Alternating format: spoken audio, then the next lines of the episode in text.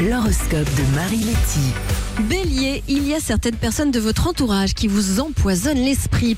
Taureau, vous allez mettre plus de peps dans votre vie quotidienne qui s'enfonce dans la monotonie.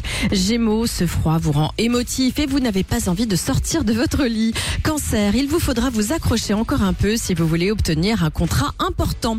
Lion, une bonne nouvelle pourrait bien vous redonner la confiance en vous. Vierge, vous resplendissez de rayons positifs et tout le monde apprécie votre bonne humeur.